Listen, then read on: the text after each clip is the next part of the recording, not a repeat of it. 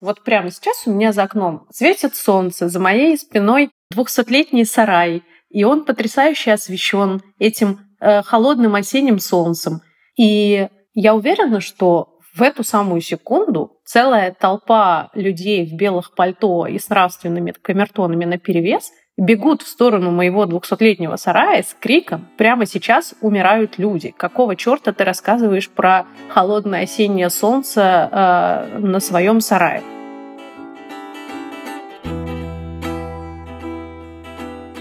Привет, это подкаст «Рядом», который выпускает «Техника речи». А, меня зовут Женя Сидоров, я стендап-комик. Я Игорь Исаев, лингвист-диалектолог. Меня зовут Таня Фельгенгауэр, и я журналист. Мы говорим с вами о том, как жить в это непростое время, как смотреть на мир, как смотреть друг на друга.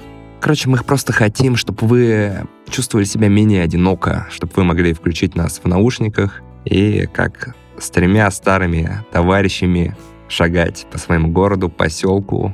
Сегодняшний эпизод мы пытаемся сделать сложным, но в то же время простым, потому что мы пытаемся понять, как жить в этой ситуации, можно ли шутить, как стоит шутить, о чем можно шутить. Вот это то, о чем мне самому часто приходится думать и думать о том, стоит ли скрывать свою улыбку, когда шутят друзья, и можно ли заразительно и громко смеяться, открыв рот. Можно ли праздновать дни рождения и э, другие праздники, семейные и дружеские. Это непонятно. Тем более моя профессия еще стендап-комик. Существует ли сейчас такая профессия?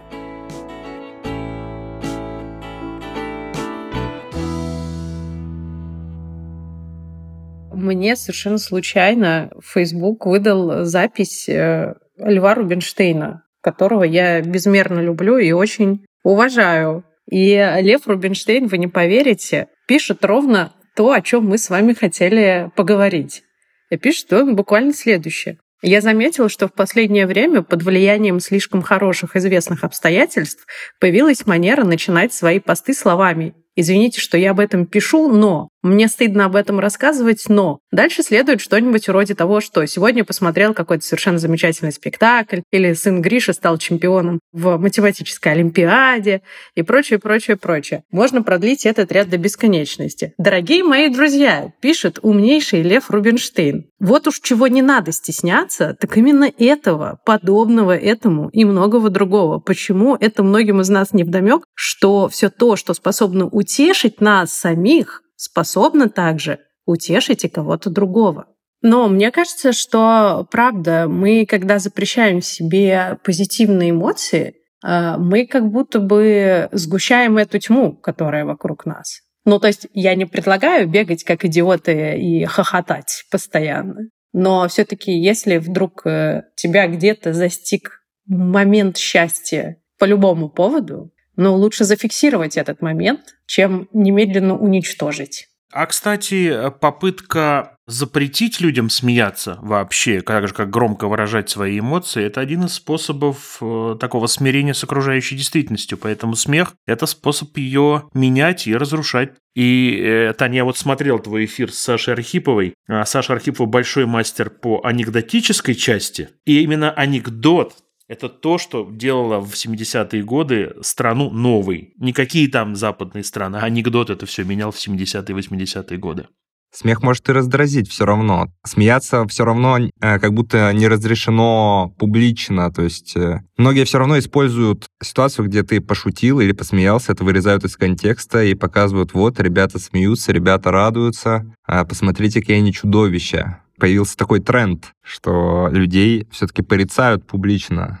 Слушай, ну это полиция скорби на самом деле. Люди таким образом просто самоутверждаются. Надо каждый раз э, напоминать себе, что когда кто-то запрещает тебе смеяться, радоваться, любить, э, делиться своими эмоциями. Вот эта вот идиотическая, лицемерная, ханжеская фраза «счастье любит тишину». Это люди просто хотят самоутвердиться и почувствовать себя лучше кого-то еще, при этом ничего не делая. Mm. Это очень просто. Ты как бы вроде ничего не сделал, но указал человеку, что он недостаточно хороший, а вот ты по сравнению с ним очень хороший. И вроде как такой очень простенький, легенький способ без лишних движений почувствовать себя высоконравственным человеком. Вот. Если каждый раз себе об этом напоминать, мне кажется, ты э, спокойно сможешь сказать себе, ну, хм, дружочек, до свидания. Я вспоминаю сейчас кусок, выдержку из «Они сражались за Родину». А, ну, понятный там со всеми операциями текст. Там есть замечательные слова, вот, дескать, а чему радоваться? Хохочешь, как из дешевой пьесы, нечему радоваться, вон какие события трагические вокруг. А в ответ э, звучит классная фраза, как нечему радоваться? Жив, можешь делать свое дело. Я тоже часто про это думаю. Вы не поверите, я себя упрекаю в том, что я очень часто, ну вот с домашними, например, я чувствую неловкость, когда мы начинаем... Я сам чувствую неловкость, когда мы начинаем там хохотать над какими-то делами, и мне кажется, что это неправильно. И не потому, что у меня там Алиса стоит, и меня кто-то слышит. Я действительно чувствую неловкость. Но я такой, да, я про себя тоже много знаю, что я такой вот детище вот того всего периода. Мне удается с собой бороться. А ведь вообще, на самом деле, многие даже не в состоянии понять, что нужно смеяться и бороться со своим желанием жить в скорби, опустив голову, накив, накрыв себя хитоном, ходить. Да, многие действительно этого не воспринимают. Может быть, мы поможем. Во-первых, меня ужасно расстраивает, что люди очень хотят судить. Кто-нибудь повесил какую-то фотографию с праздника, и немедленно придет какая-то толпа. Как вам не стыдно? Значит, вот тут вот люди погибают каждый день, а вы фотографии с праздника вешаете. И ты прям сразу такой, да, я сделал что-то плохое, я сделал что-то не то. Но, опять же, это твоя личная территория. И от того, что ты запретишь себе радоваться, ну, никто не станет счастливее. А мне кажется, что именно вот эти короткие мимолетные ощущения счастья или радости, чего-то такого, что дает тебе маленький импульс сделать маленький шаг вперед, это залог того, что ты себя сохраняешь. Это, ну, реально очень важная штука для сохранения своего психического здоровья. А нас все время пытаются перевести в режим, как бы так сказать, однозадачности, одноэмоциональности. Простите, такого слова не существует. Но такое ощущение, что человек — несложное существо, которое может испытывать целый комплекс очень сложных эмоций. Такое ощущение, что это какое-то одноклеточное. И он может либо скорбеть, либо радоваться. И больше ничего не может. Но это не так. Поэтому люди такие несчастные.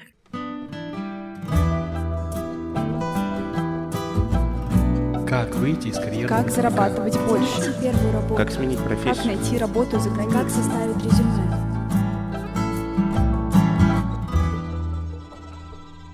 Вообще, если жизнь складывается так, что тебе приходится думать, как жить дальше, то очень часто ты выбираешь что-то такое. У меня такие ситуации были. Я, в частности, например, не мог для себя в какой-то момент решить, оставаться ли мне в школе работать или все-таки сохранить э, университетскую академическую работу. Я действительно оказался в большом тупике, потому что я очень люблю и студентов, и школьников, и я не мог для себя выбрать, к кому пойти. То ли остаться со школьниками, которые вынимают из тебя всю душу, то ли пойти к студентам, которые из тебя вынимают не всю душу, но занимают весь твой ум. Я долго колебался вот в этих вопросах, пытаясь понять, а какой из путей моих карьерных мне ближе. И в конечном счете вот выбрал для себя Академию наук и университет, ну, которые проще, строго говоря, потому что с детьми очень-очень сложно. Вот такие вот бывают непростые выборы душой и сердцем. Я тоже был в тупике, а когда заканчивал университет и думал, становиться ли мне геофизиком. Но, честно говоря, я ожидал, что мне очень много предложений поступит после получения диплома, и я окажусь в тупике перед выбором. Так много дорог будет открыто, что мне будет сложно решиться. Но поступило ноль предложений, и поэтому я остался в стендапе, остался фрилансером и остался безработным. Если вы так же, как и мы с Игорем, в какой-то момент почувствовали, что карьера зашла в тупик, а, не знаете, что с ней дальше делать, или у вас есть другой карьерный вопрос, обратитесь к нашим партнерам из компании Korea Space. Ребята делают сервис карьерных консультаций в чате онлайн и помогают разобраться со всеми животрепещущими вопросами.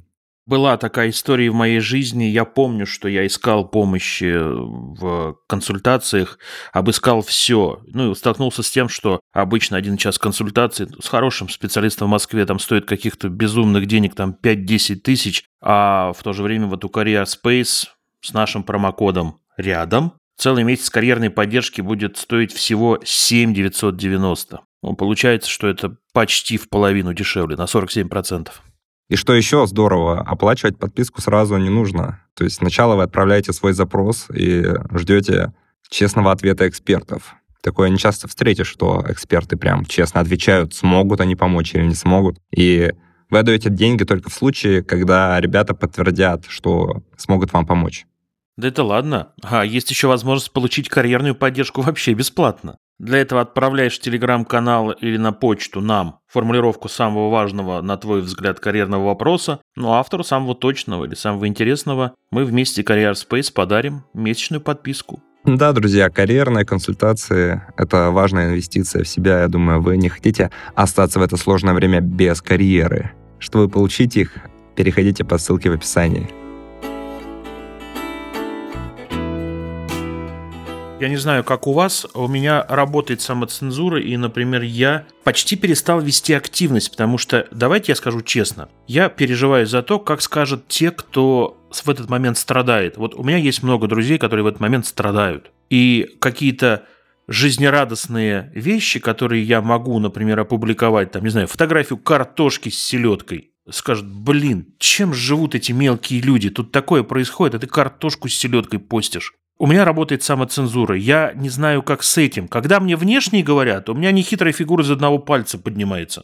А когда мне говорят внутренние мои вот эти вот тараканы, вот я с чем не знаю, как жить. Я подозреваю, что не я один такой. Я тоже практически перестал э, вести соцсети. Ну вот да, тоже, потому что есть аудитория со всех сторон, э, есть точно люди, которые в данный момент страдают. При этом э, люди, которые, вот ты думаешь, блин, это их, это их сейчас расстроит, что вот комедийный контент какой-то. Часто появляются в комментариях, что спасибо, что вы помогаете нам отвлечься, спасибо, что вот э, час там просмотра какого-то контента я чувствовал себя расслабленнее, чувствовал себя спокойнее. Интересно, вот э, я подумал сравнить вот смех э, на улице, вот люди целуются, и это часто людей раздражает. Особенно на эскалаторе это отвратительно, Жень.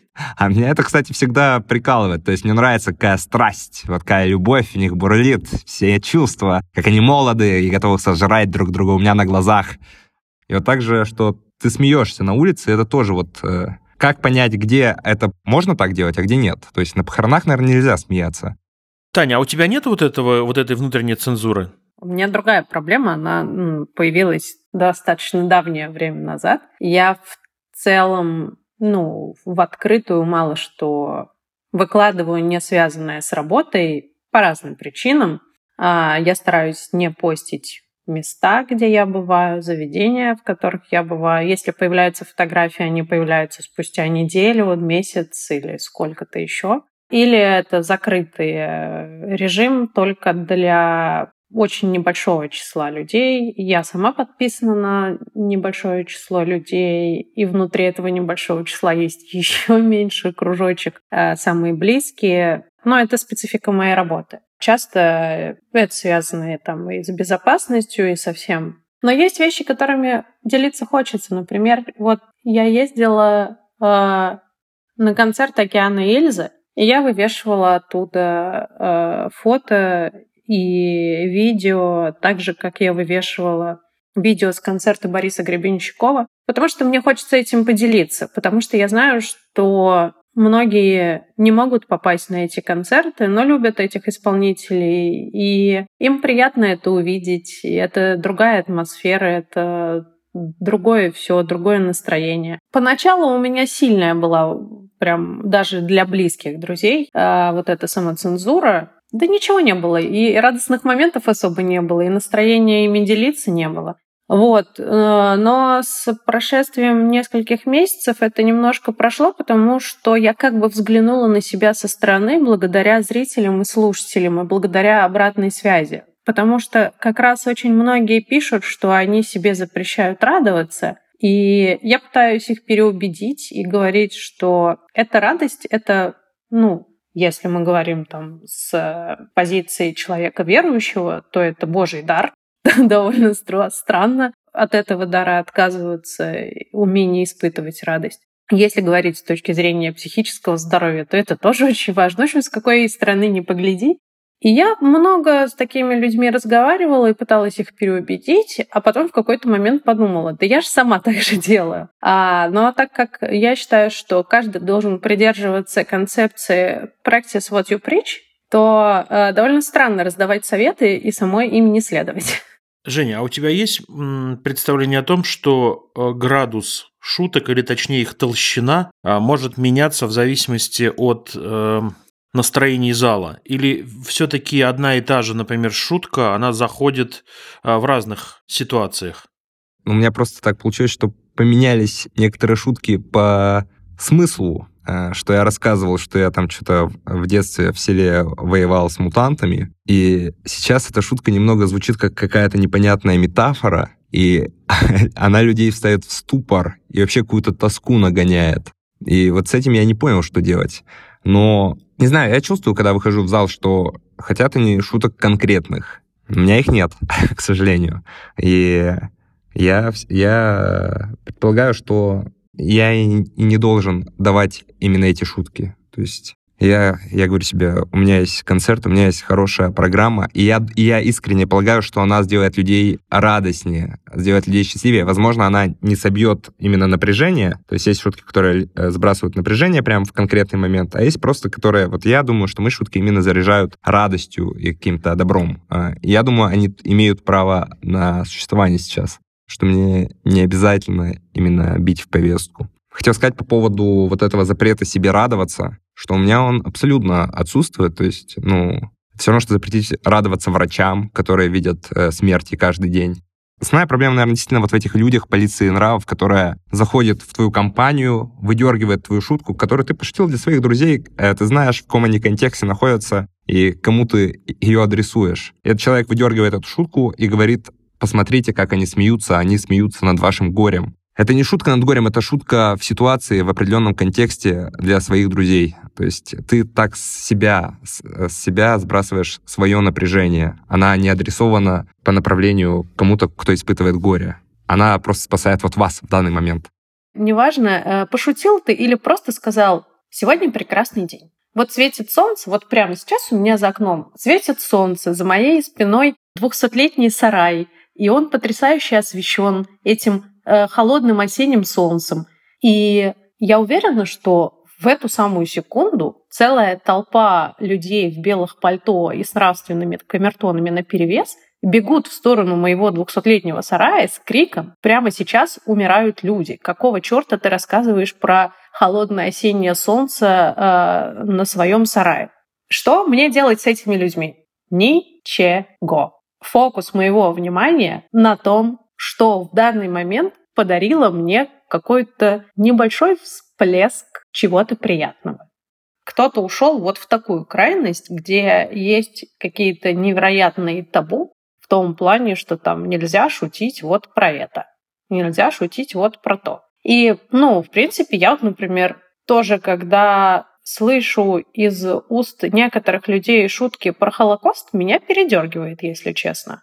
Ну, я ничего не могу с этим сделать. Э, я могу, да, тут э, сидеть и рассказывать какие-то шуточки на самые разные темы, но это, видимо, очень индивидуально. Ну, то есть у каждого есть своя какая-то тема, на которую он не может шутить сам и на которую он не может шутки воспринимать.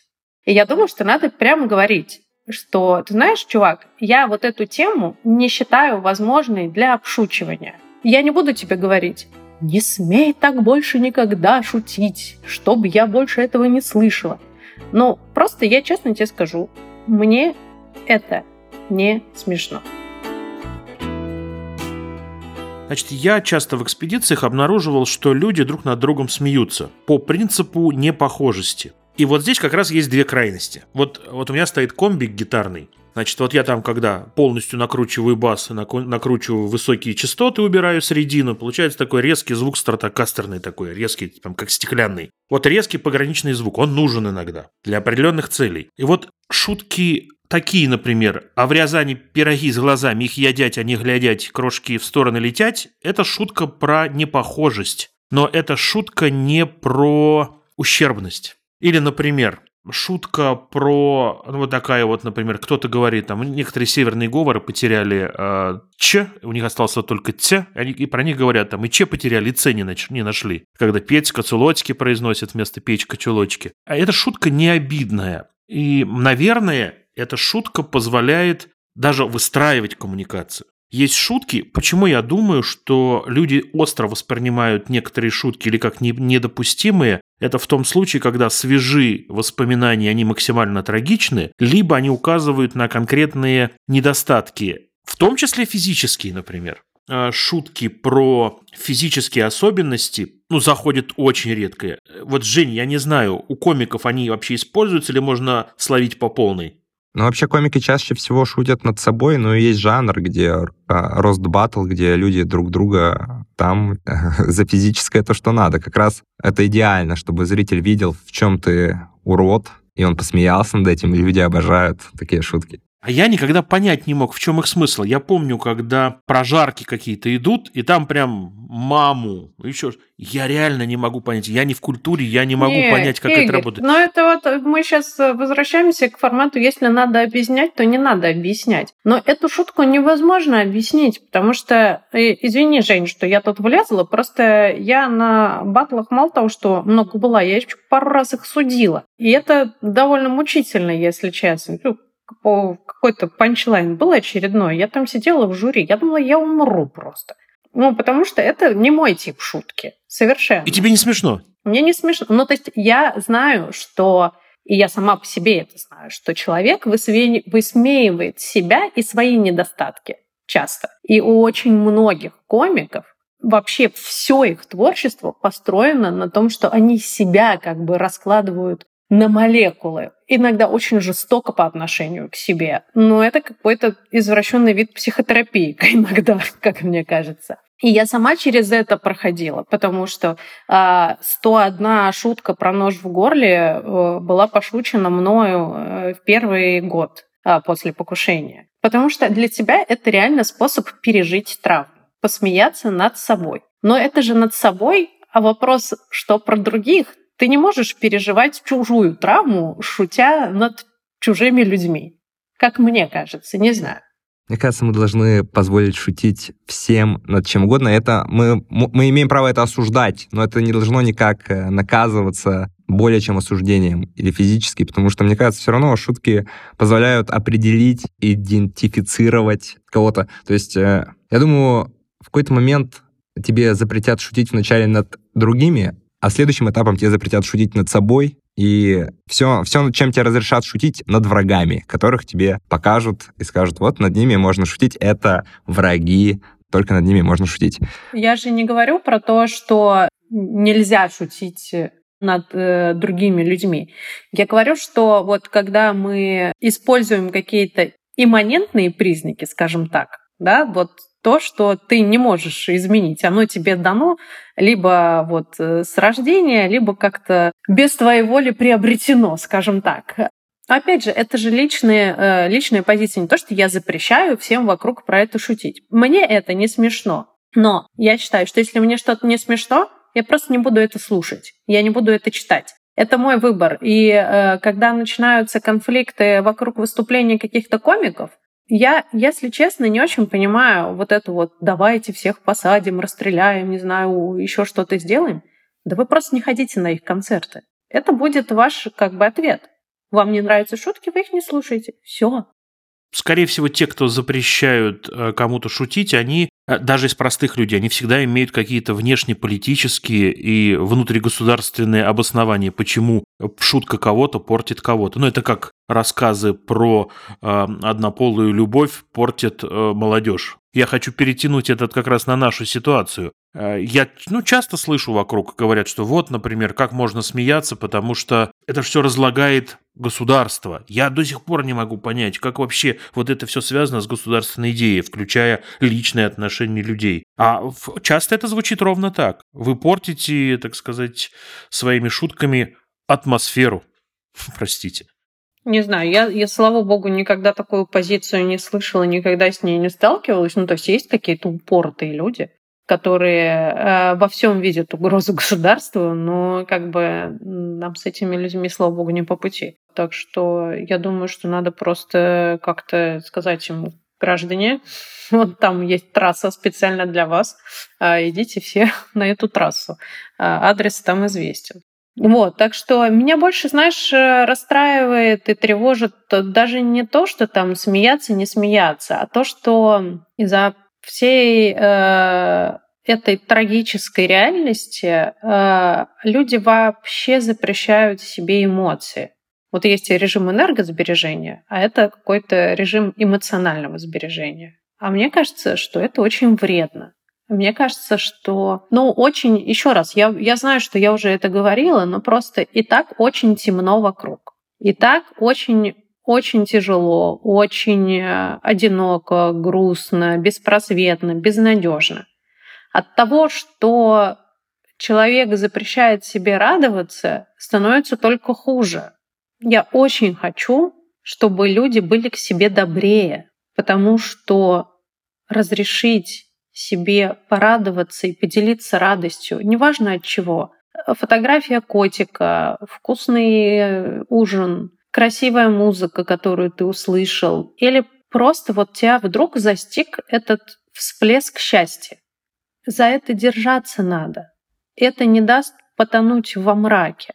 А кому-то это еще и поможет тоже оглянуться вокруг себя и тоже что-то увидеть. И если я начну э, делиться своей радостью, Игорь начнет делиться своей радостью, Женя начнет делиться своей радостью, мы уже друг на друга посмотрим и такие, так, ну ничего, вроде вот мы друг на друга точно можем рассчитывать, и на понимание друг друга мы тоже можем рассчитывать. Это уже маленькая какая-то ячеечка, вокруг которой может выстроиться еще несколько ячеек из там друзей Жени, друзей Игоря, моих друзей. И вот это вот оно будет так вот прирастать, и, и может быть, как-то люди станут добрее больше к себе и будут себя больше любить. Это, мне кажется, очень важным и правильным. Еще я думаю, что важно понимать, что наша радость, наш смех, в том числе безудержное хохотание, это не предательство высших ценностей и идеалов. Конечно же, наш смех и наша радость идут отдельно, но помогают нам жить. И еще, мне кажется, очень важно, что мы должны не спешить. Именно спешка, быстрый шаг, и когда мы проходим мимо друг друга, это то, что нам не позволяет э, посмотреть друг на друга, остановиться.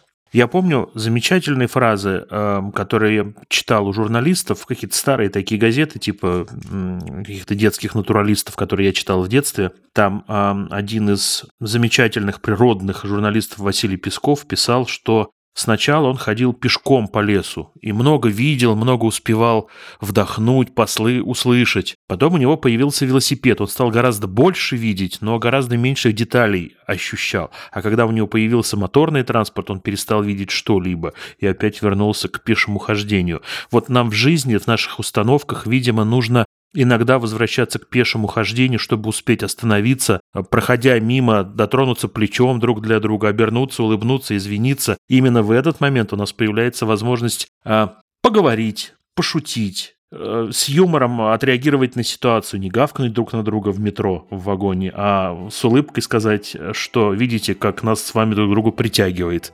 Извините, пожалуйста, я вас задел неспешность отношений, она очень, мне кажется, важна в том, чтобы друг друга видеть и находиться рядом. Слушайте, у вас было такое, что вы только что прочитали кучу новостей, заходите в Инстаграм, и кто-то выкладывает такой позитивный пост э, с итогами лета или ну, еще какой-то пост, который совсем не соотносится с действительностью. Я вот заметил себя, поймал на том, что я зло смеюсь над этим человеком, как-то какая-то у меня агрессия появляется к нему. Потом я анализировал это ощущение и понял, что я злость испытываю только к человеку, если он мне изначально не нравился.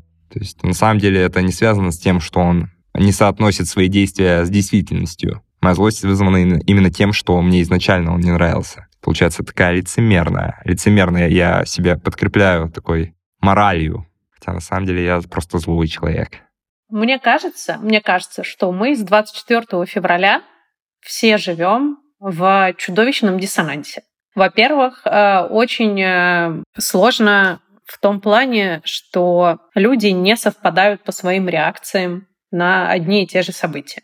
Второе. Люди часто сознательно перестают следить за какими-то событиями. Есть чувство самосохранения, они хотят сделать перерыв, э, им слишком больно, или не знаю, вот это очень индивидуально. И нам, конечно, хочется, чтобы наши впечатления и наше восприятие совпадало с восприятием окружающих нас людей, чтобы вот мы как-то шли параллельно.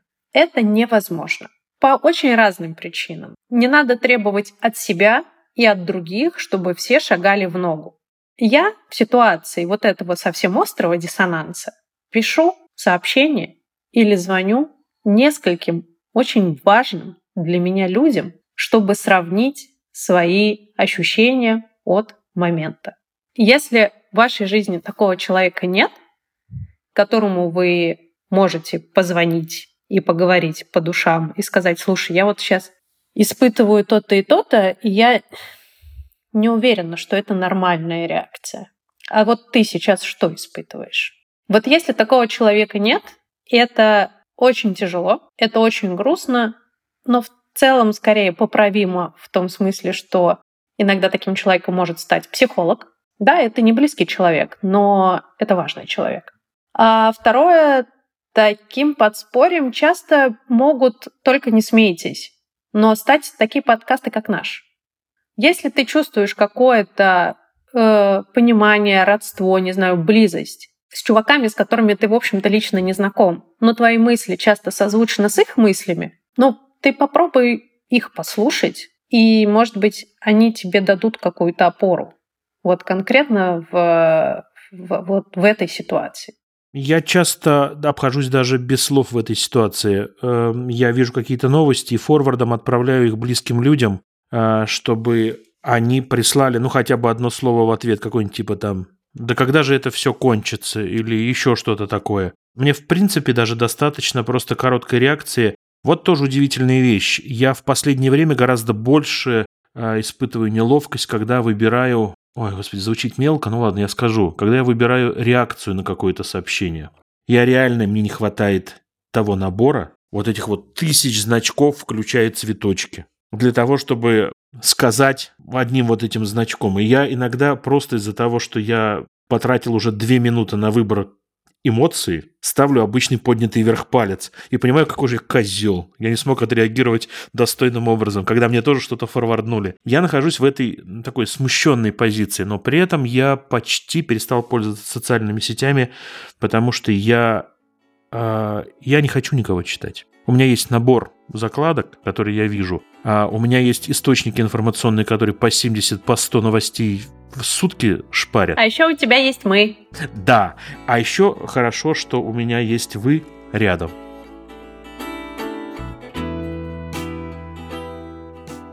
Я думаю, что надо помимо каких-то общих рассуждений поделиться еще чем-то прикладным, потому что, ну, часто ты ищешь этот источник радости, когда ты уже наконец себе разрешил радоваться, ты думаешь, ага, а где же бы мне этой радости добыть? Вот. И мне кажется, что здесь э, у каждого могут быть какие-то свои приемы, поэтому давайте рассказывать. Я близко не могу подпустить к себе музыкальный инструмент, когда у меня нет равновесия внутри. И для меня очень хороший символичный знак, когда я достаю инструмент, у меня появилось внутреннее пространство, чтобы впустить туда гармонию. Меня гармонизирует музыка. Именно вот это э, выстраивает меня в квинтовую последовательность или еще в какую-нибудь. Я внешне себя регулирую тем, что у меня есть до ми соль и у меня есть до мажорное трезвучие. У меня попроще. Я люблю готовить, и моей величайшей радостью последние недели или двух стало то, что я купила себе тестомес о котором я мечтала всю свою жизнь. А он собака ужасно дорогой. Я очень много работала, чтобы заработать на него деньги. И я его купила. Но у меня чудовищный график, и я не могу еще даже пока его использовать. То есть реально он просто стоит, но, боже мой, каждый раз, когда мой взгляд падает на него, у меня в душе просто становится теплее, потому что он такой красивый. И я знаю, что я столько всего могу приготовить, используя его. Вторая история, это она связана вообще просто с полным релаксом, потому что не надо ничего делать. Все-таки готовка — это какой-то процесс, который требует э, внимательности, сосредоточенности, какой-то погруженности. Ну, это творческий процесс. А есть э, второй способ э, чуть-чуть порадоваться, отвлечься и иногда просто вот похохотать. Это телеграм-канал моей подруги Ниноры Сибашвили «Кринжовник». Там просто подборка тиктоков. Они бывают очень разные. Они бывают грустные, они бывают серьезные, они даже бывают на самом деле политизированные. А еще иногда они бывают дурацкие, они бывают смешные, они бывают абсурдные. И вот ты залипаешь туда минут на 20-30, и просто на самом деле такая терапия. Вот ты что-то над, на эти тиктоки залип, посмеялся над э, котиками, собачками, над какими-то шутками. И вот, да, такой вот короткий экспресс-курс терапии. Мне кажется, ты сейчас описала выступление стендап-комика. Ну, может быть, отчасти. Но нет, все-таки комедия, она слишком э, разная. На этом все. С вами был подкаст «Рядом», и мы его ведущие Таня, Женя и я, Игорь. Перед тем, как попрощаться, мы хотим посоветовать вам еще один проект нашей студии. Это самый честный подкаст о материнстве, который называется «Ты же мать». Похоже на мем «Я же мать». Но это подкаст «Ты же мать». Первые пять сезонов были посвящены прежде всего маленьким детям и сложностям, связанным с ними. Новый шестой сезон о подростках. Ведущие Настя, Саша и Маша пытаются разобраться, как выстроить с ними доверительные отношения, преодолеть подростковый бунт и справиться с другими вызовами материнства. Обязательно послушайте этот подкаст. Ссылку мы оставим в описании эпизода. Кстати, Настя моя подружка, поэтому точно рекомендую. Она совершенно замечательная. А, Друзья, если вы думаете, что мы записываем финал не из головы, вы глубоко ошибаетесь. Все это я придумываю на ходу. А теперь несколько финальных, но важных фраз. Подпишитесь на наш подкаст в Apple Podcasts, на Яндекс Музыке и на других платформах, где вы его слушаете. Ставьте нам оценки и пишите отзывы, а еще рассказывайте о нас друзьям и знакомым.